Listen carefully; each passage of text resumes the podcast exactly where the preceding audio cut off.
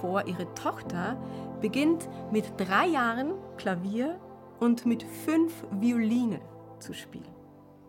Bald meistert sie die schwierigsten Passagen so virtuos wie kaum ein Erwachsener.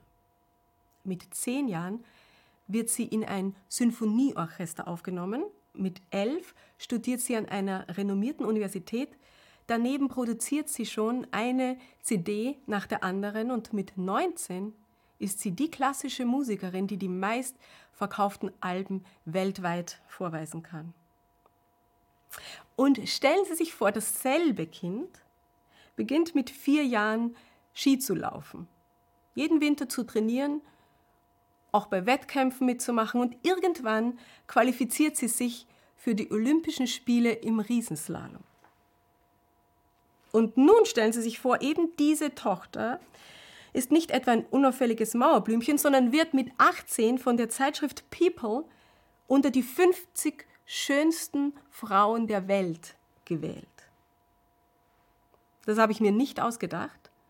Diese Eigenschaften vereinen sich tatsächlich in ein und derselben Person, nämlich Vanessa May. Vielleicht sind Sie ja selbst ein Fan ihrer Musik oder Sie kennen sie aus der Modebranche oder eben aus dem Sport. Ein musikalisches Wunderkind mit Olympiaqualitäten und puppenhaftem Aussehen. Ernsthaft? Möchte da noch irgendjemand behaupten, Begabungen seien auf dieser Welt gleichmäßig verteilt? Ja, aber vielleicht ist Vanessas Karriere auch nur ein Beispiel dafür, dass ganz bestimmte Talente in unserer Gesellschaft übermäßig gefeiert, bewundert und auch bezahlt werden. Heute möchte ich Ihnen nämlich zwei hochbegabte Kinder vorstellen, deren Leben wahrscheinlich weniger glamourös verlaufen wird. Das erste Kind ist Fini. Ihre Fähigkeiten wurden ebenfalls schon im Grundschulalter offenkundig. Die Mutter war in der ersten Klasse bei der Sprechstunde.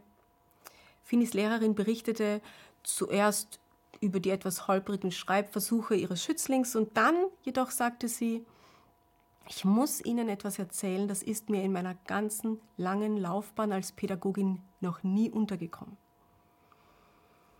Ein paar Wochen zuvor war einem Mädchen in Finis Klasse ein Missgeschick passiert, besser gesagt, der Albtraum jedes schüchternen Schulkindes oder Menschen überhaupt. Sie hatte sich in Anwesenheit der ganzen Klasse in die Hose gemacht. Wahrscheinlich hatte sie nicht rechtzeitig auf den Harndrang reagiert oder nicht einkalkuliert, dass für die Benutzung der Toiletten nur ein Klassenschlüssel zur Verfügung stand, der, auf den man manchmal auch warten musste. Also stand das Mädchen gerade verzweifelt an der Tür, als sie merkte, dass es schon zu spät war und die Flüssigkeit schon unten aus ihren Hosenbein floss. Bestimmt war sie den Tränen nahe. Ich meine, nicht auszudenken, was als nächstes passieren würde. Aber was tatsächlich als nächstes passierte, war Finny. Finny stand schon am Waschbecken, schnappte sich ein paar Papierhandtücher und machte sich daran, seelenruhig die Pfütze aufzuwischen. Und sie tat dies wirklich mit einer Ruhe und Selbstverständlichkeit, die sich auf alle Anwesenden übertrug. Ohne ein Wort zu sagen, verkündete sie, Leute, das ist halb so schlimm. Das kann doch jedem passieren. Und ist auch gar nicht so eklig, wie man denkt. Das alles geschah, wie gesagt, bevor die Lehrerin überhaupt reagieren konnte. Die gute Frau hatte sicherlich ein paar kleine Mathe-Genies und auch vielleicht Rechtschreibköniginnen in ihrer Lehrerlaufzeit kennengelernt. Auch vielleicht aufblühende Sport- oder Kunsttalente. Aber so eine Veranlagung hatte sie noch nie beobachtet. Finny zeigte eine Mischung aus Empathie, Selbstsicherheit und Tatkraft, die für eine mitteleuropäische Sechsjährige absolut ungewöhnlich ist. Vergleichbares habe ich vor einiger Zeit bei unserem Nachbarjungen bemerkt. Ole ist der beste Freund meiner beiden Söhne. Die drei waren monatelang unzertrennlich. Jeden Nachmittag draußen, auf den Fahrrädern, auf dem Fußballplatz. Dann kam ein vierter Junge dazu. Er war älter als Ole. Er hatte ein cooles Bike und tolle Spielideen. Meine Jungs brachten ihn mit nach Hause, um ihm ihr Zimmer zu zeigen. Da waren sie nur noch zu dritt. Ole, der Jüngste in der Runde, war von dem Neuen ziemlich abschätzig behandelt worden und hatte sich dann nach einer Zeit verkrümelt. Was mag wohl im Herzen eines normalen Achtjährigen vor sich gehen, wenn die besten Freunde einen sitzen lassen, wenn sie einen gegen einen interessanteren Freund austauschen, wenn man plötzlich übergangen wird? Nun, Ole ist eben kein normaler Achtjähriger. Das wurde deutlich, als er eine halbe Stunde später an unserer Haustür klingelte und höflich erklärte, er wolle gerne mit meinen Söhnen sprechen. Kurz darauf wurde ich Zeuge eines Krisenbewältigungsgesprächs, das sich selbst unter Erwachsenen noch nie so sauber erlebt hat. Ole benannte den Konflikt und das geschehene Unrecht, er offenbarte seine Gefühle, seine Ängste, er bot eine Entschuldigung an, falls er sich falsch verhalten hatte. Ich war einfach sprachlos angesichts solch reifer Kommunikationsfähigkeiten. Wurden Ole oder auch Finny seit ihrer Entdeckung in ein spezielles Förderprogramm aufgenommen? Nein.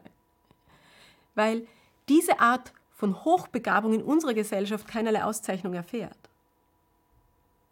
Auch die Berufe die zu ihren Ausnahmetalenten passen, vielleicht Mediator oder Krankenpflege, die werden sie wahrscheinlich weder reich noch berühmt machen. Dennoch möchte ich sie hier ins Rampenlicht rücken. Nicht damit wir diese Wunderkinder bejubeln, sondern damit sie uns inspirieren. Denn ihre Soft Skills sind in den Augen Jesu zum Beispiel die Zukunft unseres Planeten. Glücklich zu preisen sind die Barmherzigen, verkündet Jesus. Glücklich zu preisen sind die Friedensstifter, ebenso die freundlichen und bescheidenen, denn sie werden einmal die ganze Erde besitzen. Eine höhere Auszeichnung wird es nie geben. Lassen Sie uns also nach solchen Talenten Ausschau halten, sie feiern und ihnen nachstreben. Shabbat Shalom.